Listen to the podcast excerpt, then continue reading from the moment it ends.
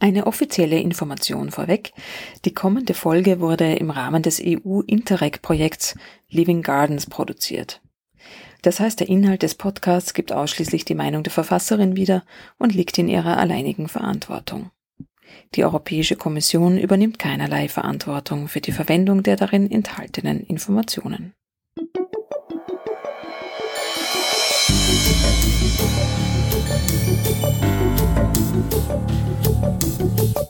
Gemeinsam besser. Österreichs Umweltpioniere und Pionierinnen im Gespräch mit Eva Gensdorfer über ihre Visionen und Geschichten von heute für das Leben von morgen. Hallo, bei uns ist heute die Irene Drostowski ähm, vom Landschaftspflegeverein Thermenlinie Wienerwald, Wiener Becken. Du sagst, das ist vielleicht kommunikationstechnisch ein bisschen sperrig, aber es sagt genau, was es ist. Ihr seid nämlich genau in dieser Region im Süden von Wien äh, tätig. Gell? Ähm, und es freut mich sehr, dass du heute bei uns zu Gast bist. Ja, es freut mich auch sehr. Vielen herzlichen Dank für die Einladung. Danke auch.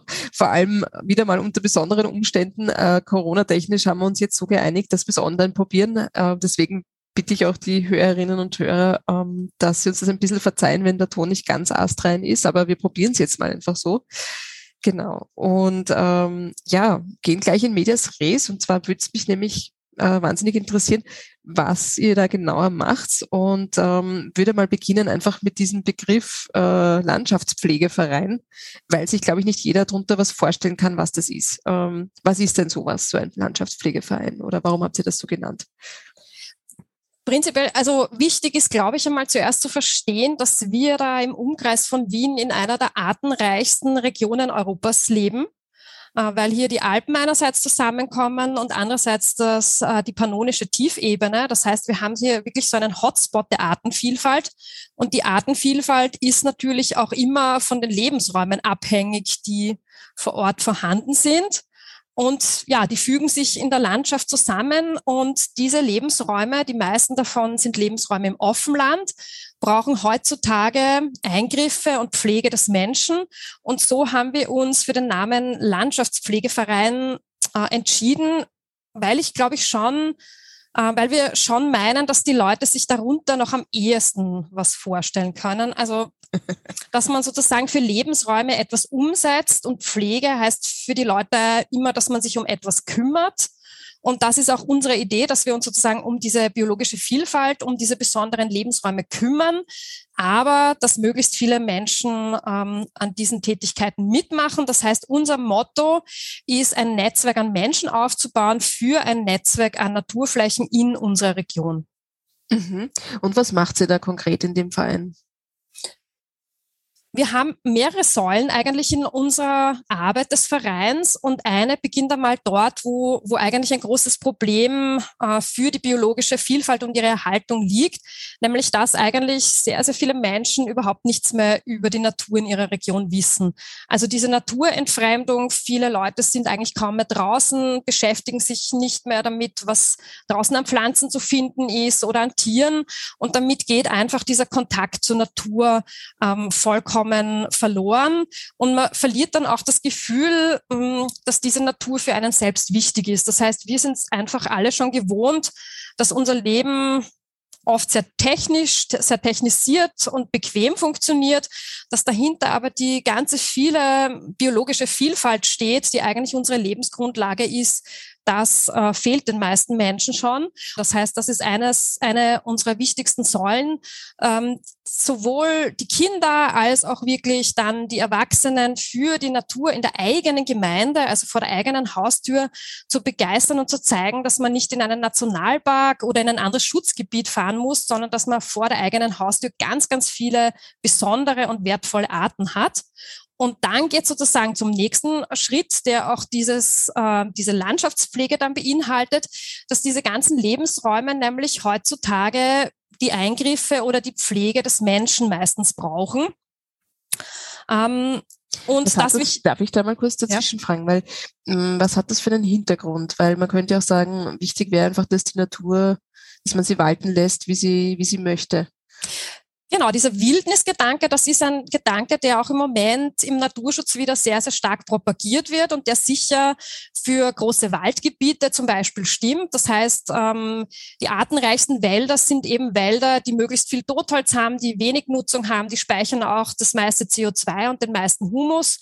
Ähm, das heißt, für den Wald oder den Waldlebensraum gilt dieser Ansatz nicht, aber für die, für die offene Landschaft und gerade in unserer Region. Das heißt, viele von den Trockenrasen, von diesen blütenreichen Steppen, die wir hier im Wiener Becken und an der Thermenlinie haben, aber auch Feuchtwiesen, Niedermoore gehen eigentlich schon auf die Eiszeiten zurück. Das heißt, die sind viel älter als jeder Wald, den wir bei uns haben die Eiszeiten vor äh, 600.000 Jahren bis 13.000 Jahren. Und ähm, da gab es einen Faktor, den es heute nicht mehr gibt, nämlich große Weidetiere. Zu der Zeit waren das Mammut, Wiesent, Wollnashorn, Wildpferde. Und auch nach der Eiszeit ist zwar, sind zwar die Eiszeittiere, also das Mammut zum Beispiel, ausgestorben, aber Wiesent und Auerochs hat es über ganz, ganz lange Zeit äh, gegeben die hat eigentlich dann erst der Mensch ausgerottet durch die intensive Nutzung der Landschaft. Und vor ungefähr 7500 Jahren haben bei uns in der Region die Menschen angefangen, Landwirtschaft zu betreiben. Also die sind von außen sozusagen gekommen, aus dem Nahen Osten über, den, ähm, über Anatolien und den Balkan und haben die Landwirtschaft mitgebracht und haben da auch ihre Nutztiere mitgebracht. Das heißt, die Rinder, die Schafe, die Ziegen, die Schweine, das ist auch die Hunde sind alle mitgekommen. Und damals sind eben diese natürlichen Weidetiere vertrieben worden ähm, und durch die Nutztiere des Menschen ersetzt. Und diese Beweidung, großflächige Beweidung der Landschaft, die hat eigentlich erst in den 1930er Jahren bis zum Ende des Zweiten Weltkriegs aufgehört. Und diese offenen, wertvollen Lebensräume brauchen aber genau diesen Weidedruck, damit sie offen bleiben und mit dem heutigen Klima nicht zu Wald werden. Und das heißt, da muss jetzt der Mensch eingreifen, weil er ja vorher äh, schon was an diesen Lebensräumen, an den Ökosystemen verändert hat. Mhm, danke, ja, das ist ganz eine wichtige äh, Erklärung, aber ich wollte dich eigentlich nicht unterbrechen, weil du gerade noch erzählt hast von den Säulen von eurem Verein. Also vielleicht kannst du noch da ja, genau. Also die erste wäre die Naturbildung, ganz wichtig. Und dann kommt man eben in die Praxis auf die Flächen, wo es jetzt wirklich darum geht, Maßnahmen zur Erhaltung dieser Flächen zu setzen. Dafür brauchen wir einerseits äh, unsere Partner Landwirtinnen und Landwirte, die jetzt auf vielen unserer Flächen aktiv sind. Äh, und zwar sind das eben äh, Weidebetriebe großteils, die wirklich eine nachhaltige Beweidung umsetzen. Das heißt, es sind normalerweise biologisch wirtschaftende Betriebe ähm, mit seltenen Haustierrassen, mit sehr genügsamen Haustierrassen. Das ist auch ganz wichtig, damit man die richtigen äh, Effekte auf diesen Weideflächen zustande bekommt. Und auch ganz wichtig, diese Tiere dürfen nicht entwurmt werden, weil das eine ganz, ganz wichtige Auswirkung dann auf die Lebewesen im Trockenrasen hat und auch dann auf die Bindung von CO2 zum Beispiel im Boden. Aber diese Landwirte, hm, wir kennen das heute alle, die Landwirtschaft steht stark unter Druck. Ähm, Produkte müssen möglichst günstig sein. Ähm, es zahlt sich meistens eben nur die intensive Landwirtschaft aus, außer man kann eben regional aktiv sein und auch seine äh, Produkte dann regional vermarkten. Das heißt, diese Landwirte brauchen insofern auch Unterstützung von uns, dass sie nicht die sogenannte Entbuschung oder das Schwenden nennt man das auch von diesen Flächen übernehmen können. Das ist dann sozusagen das, das Entfernen von Gehölzen, die eben aufkommen, die dieses Aufkommen können die Weidetiere nicht komplett verhindern. Und das heißt eben, die Beweidung alleine reicht nicht. Früher haben das die Hirten gemacht, diese Arbeit. Heute ist dafür schlicht und einfach für die Landwirte und Landwirtinnen keine Zeit mehr. Und das übernehmen jetzt wir als Verein. Das heißt, und wir als Verein sind jetzt nicht so groß. Das heißt, ähm, wir sind ungefähr 50 Personen. Ähm, ah, und deswegen brauchen wir, und das ist eben dieses Netzwerk an Menschen, das wir bilden wollen, möglichst viele Menschen, die sich mit uns für die Erhaltung dieser Flächen engagieren wollen. Das heißt, was wir dort machen, ist mit Schulklassen, mit Vereinen, mit Privatpersonen, mit Gemeindevertreterinnen, aber auch mit Mitarbeitern von Unternehmen auf diesen Flächen Gehölze zu entfernen, auch zum Teil Flächen, die nicht beweidet werden, zu mähen und auch dieses Schnittgut dann für den Abtransport vorzubereiten. Kann man noch mal kurz irgendwie zusammenfassen, mhm. warum äh, diese Artenvielfalt für uns so wichtig ist als Mensch zum Überleben? Die biologische Vielfalt ist unsere Lebensgrundlage auf unserer Erde. Ohne die vielen Tiere, Pflanzen, Pilze, Flechten wäre unser Planet ein kahler Felsen mit Wasser. Ähm, und die Herausforderung bei der Erhaltung der biologischen Vielfalt ist die, dass die Zusammenhänge zwischen den verschiedenen Arten und Lebensräumen unglaublich komplex sind. Die haben sich über lange, äh, lange Zeit entwickelt und diese Abhängigkeiten sind vielfach auch noch viel zu wenig erforscht. Und man kann sich das so vorstellen wie ein Auto, das man repariert, mal auseinander nimmt, dann setzt man es wieder zusammen und dann bleiben ein paar Schrauben über. Ein paar Schrauben sind noch nicht das Problem. Das Auto läuft weiter. Aber ich weiß nicht, wann ich eine Schraube zu viel herausnehme und das Auto plötzlich nicht mehr funktioniert. Und genauso kann man sich das mit der biologischen Vielfalt vorstellen. Vielleicht ist es kein Problem, wenn ein Tier oder eine Pflanze ausfällt. Aber wenn es zu viele werden, dann können die Lebensräume nicht mehr diese ganz vielen verschiedenen Ökosystemleistungen erfüllen und dann bricht im Endeffekt unsere Lebensgrundlage weg. Zu Besuch bei Österreichs Umweltpionieren und Pionierinnen. Visionen und Geschichten von heute für das Leben von morgen. Menschen, die für das Schöne kämpfen, im Gespräch über Lösungen, die bewegen. Hast du unseren Podcast bereits abonniert? Besuche www.global2000.at slash podcast. Man merkt, wenn du über das Thema sprichst, also, dass da sehr viel Leidenschaft auch dahinter ist. Wie bist du zu diesem Thema überhaupt gekommen? Also warum hast du das dich dafür entschieden, eigentlich deine gesamte Lebenszeit ja diesem Thema auch zu widmen? Ja, das, das hängt eigentlich schon stark mit meiner Kindheit zusammen und das ist auch ein Grund, warum wir jetzt zum Beispiel so viel mit, mit Schulen und Kindern machen. Also ich war eigentlich schon im Kindergarten, ich wohne in der Nähe der Berchtesgadener Heide und ich war schon im Kindergarten mit meiner Schwester und unserem Nachbarbuben eigentlich dauernd draußen, ohne Erwachsene. Wir haben einfach die Natur erforscht und entdeckt. Und es war total spannend und entspannend. Und das hat mich einfach unglaublich geprägt. Und deswegen war es mir auch schon ganz, ganz früh wichtig, einfach diese, diese Besonderheiten und diese faszinierenden Tiere und Pflanzen auch zu erhalten. Und auch ein zweites Erlebnis hat mich geprägt, dass ich in der Volksschule ähm, einen Naturfilm gesehen habe, der von den Regenwäldern gehandelt hat und ganz am Schluss hat man dann den brennenden Regenwald gesehen und mich hat das damals als Kind irgendwie, ich habe da vorher mit Naturzerstörung noch nicht so viel zu tun gehabt und das hat mich total erschreckt, wie man sowas eigentlich zulassen kann, wie sowas passieren kann. Ähm, und ich glaube, das hat sich damals schon bei mir festgesetzt, dass ich mich in dem Bereich engagieren will. Und mhm. deswegen ist es uns auch so wichtig, also uns geht es eigentlich allen so, die im Verein aktiv sind. Und deswegen ist es uns so, so wirklich wichtig, da auch schon die, die Kinder, die zukünftigen Generationen und die, die auch zukünftig dann die Entscheidungen treffen werden, da möglichst intensiv einzubinden. Das heißt, wir haben zum Beispiel seit 2017 gibt es unseren Verein mit 37 Schulen zusammengearbeitet und über 10.200 Kinder schon in Naturführungen und auch dann wirklich in der Landschaftspflege begleitet. Also, dass die Kinder auch lernen, dass sie nicht nur entdecken und was Tolles da ist, sondern dass sich jeder von uns und wirklich jeder auch dafür engagieren kann. Mhm. Wenn du jetzt eben mit, mit Kindern oder Erwachsenen äh, draußen bist ähm, und, und ihr Pflegeaktionen durchführt, also was, was macht sie da? Ähm, und was bewirkt das in den Menschen? Das würde mich auch interessieren. Also was sind so deine Beobachtungen? Also das Schöne ist, ähm, dass es nicht nur was in der Natur bewirkt, sondern auch bei den Menschen.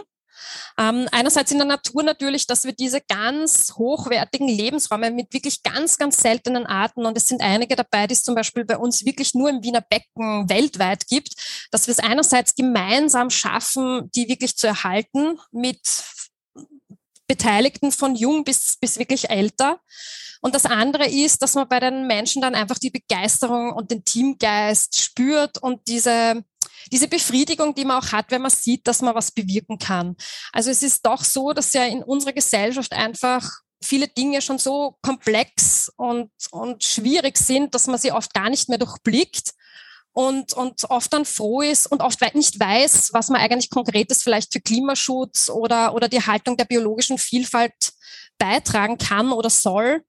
Und, und da ist es dann einfach schön, wenn man, wenn man wirklich merkt, dass es eigentlich gar nicht schwer ist, sondern, sondern dass es eigentlich ganz schnell geht und dass ein paar wenige Stunden im Jahr reichen, um wirklich gemeinsam was zu bewirken. Also wenn, wenn quasi jeder Österreicher einen Halbtag im Jahr anpacken würde für den Naturschutz, dann hätten wir viele Probleme in Österreich im Naturschutz nicht mehr. Ja. Und was macht sie da konkret? Also wie kann man sich das vorstellen? Also, so eine, so ein eineinhalb Tage? So, so, ein Pflegetermin äh, beginnt einmal damit, dass wir natürlich den Menschen einmal zeigen, was es für Besonderheiten auf der Fläche gibt und, und auch erklären, warum diese Pflege so wichtig ist. Also so, wie du vorhin gefragt hast, na, warum, warum braucht es überhaupt da Maßnahmen? Ist es nicht am besten, die Natur allein zu lassen?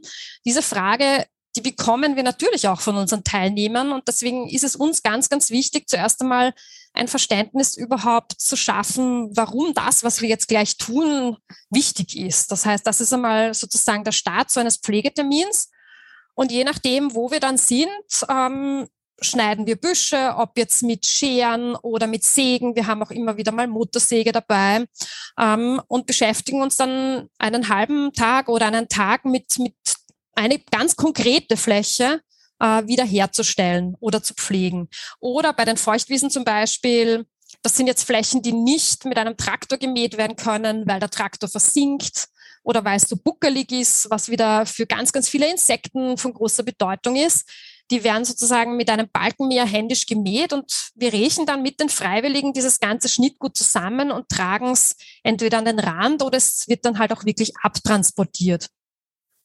Mhm. Also das heißt, ihr schaut einfach, dass ihr die Wiesen erhaltet, in, im groben gesagt. Kann man das so zusammenfassen? Genau, die, die Wiesen und Weideflächen. Genau, das ist das Ziel sozusagen.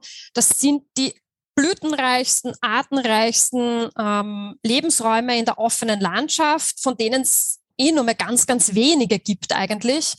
Und darum geht es, die eben wirklich weiterhin in einem guten Zustand zu halten oder auch zu verbessern. Mhm. Ähm, wie schaut das eigentlich aus? Ist das Konzept, das ihr da in dieser Region, die ja doch sehr speziell ist, wie du, wie du erklärt hast, ähm, kann man das auf andere Regionen auch übertragen? Oder wie könnten auch Leute, die in anderen Bereichen oder in anderen Regionen in Österreich leben, davon ähm, von diesem Wissen oder auch von diesen Aktivitäten auch profitieren oder, oder sich da einbringen? Also ganz klar, ja, natürlich äh, kann man das auf andere Gebiete übertragen. Man kann es auch skalieren. Ähm, Im Endeffekt geht es ja darum, ein, einerseits besondere, besonders wertvolle Flächen in der Landschaft zu identifizieren.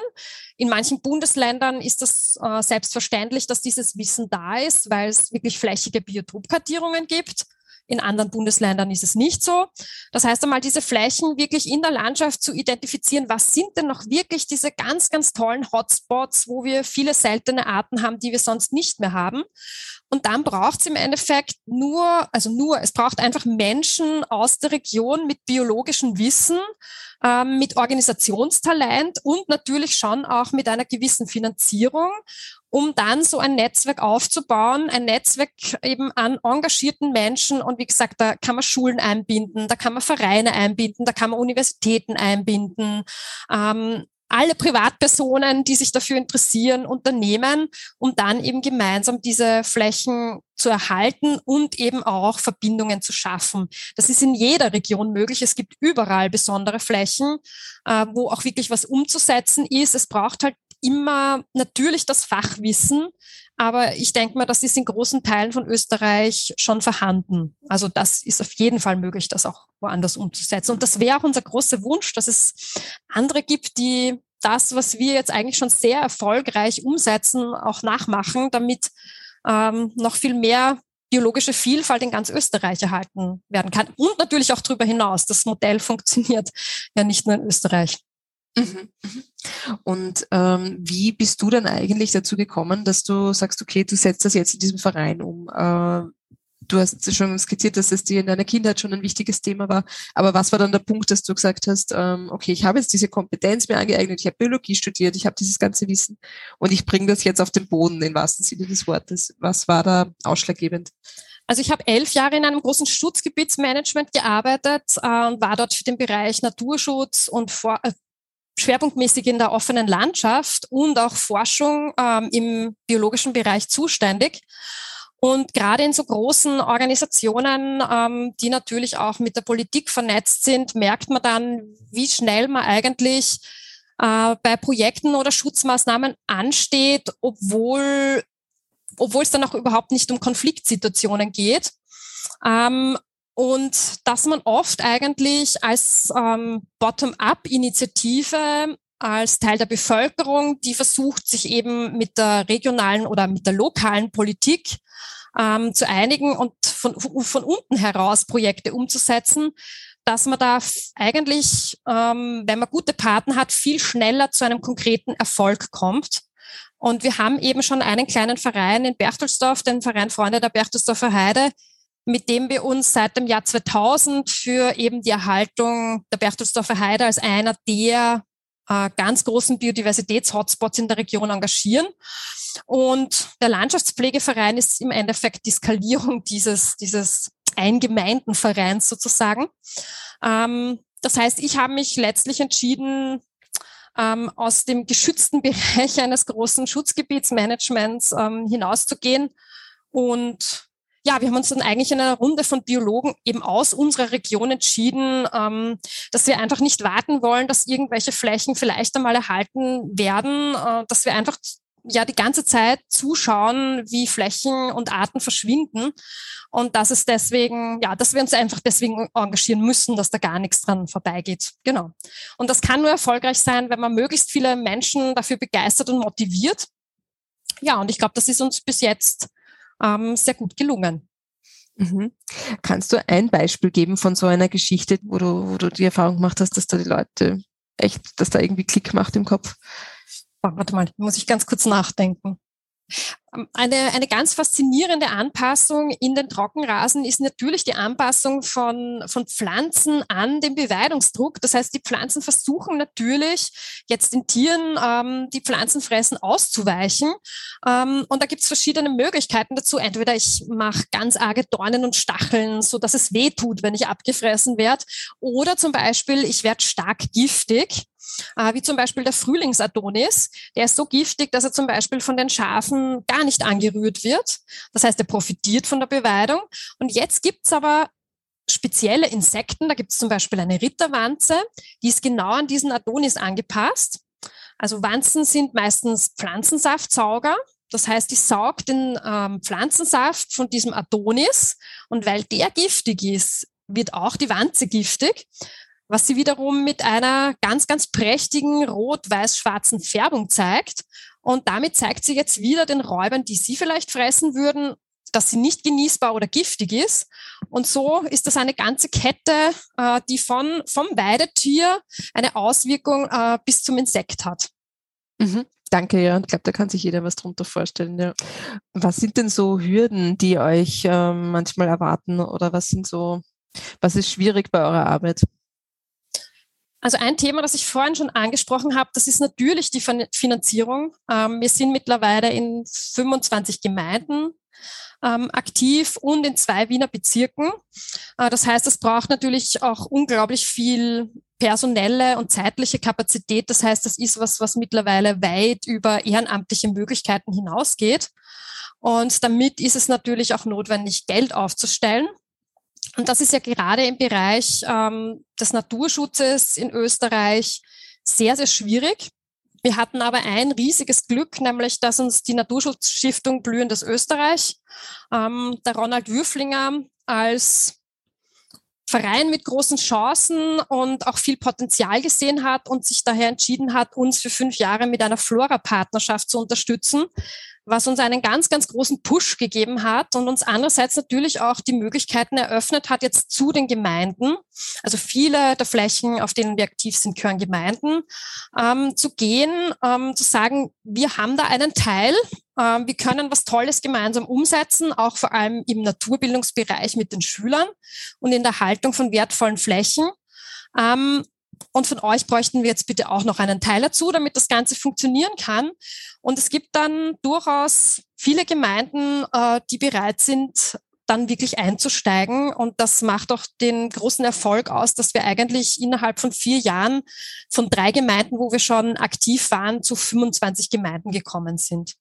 Aber es ist natürlich so, dass wir laufend Finanzierung suchen. Ähm, wir begleiten auch Unternehmen bei der Ökologisierung von Grünflächen und wir haben mittlerweile auch die Möglichkeit für Gebietspatenschaften und Schulpatenschaften für Unternehmen ja, und, und jeder, der ähm, die Erhaltung der Bio, äh, Bio, äh, Biodiversität in der Region rund um Wien, im Wiener Becken unterstützen möchte, genau, ist herzlich eingeladen, uns hier auch finanziell zu unterstützen, weil je mehr sozusagen an zeitliche Ressource investiert werden kann, desto mehr können wir auch weitere Gemeinden ansprechen und auch wirklich ähm, Flächen im Netzwerk neu schaffen.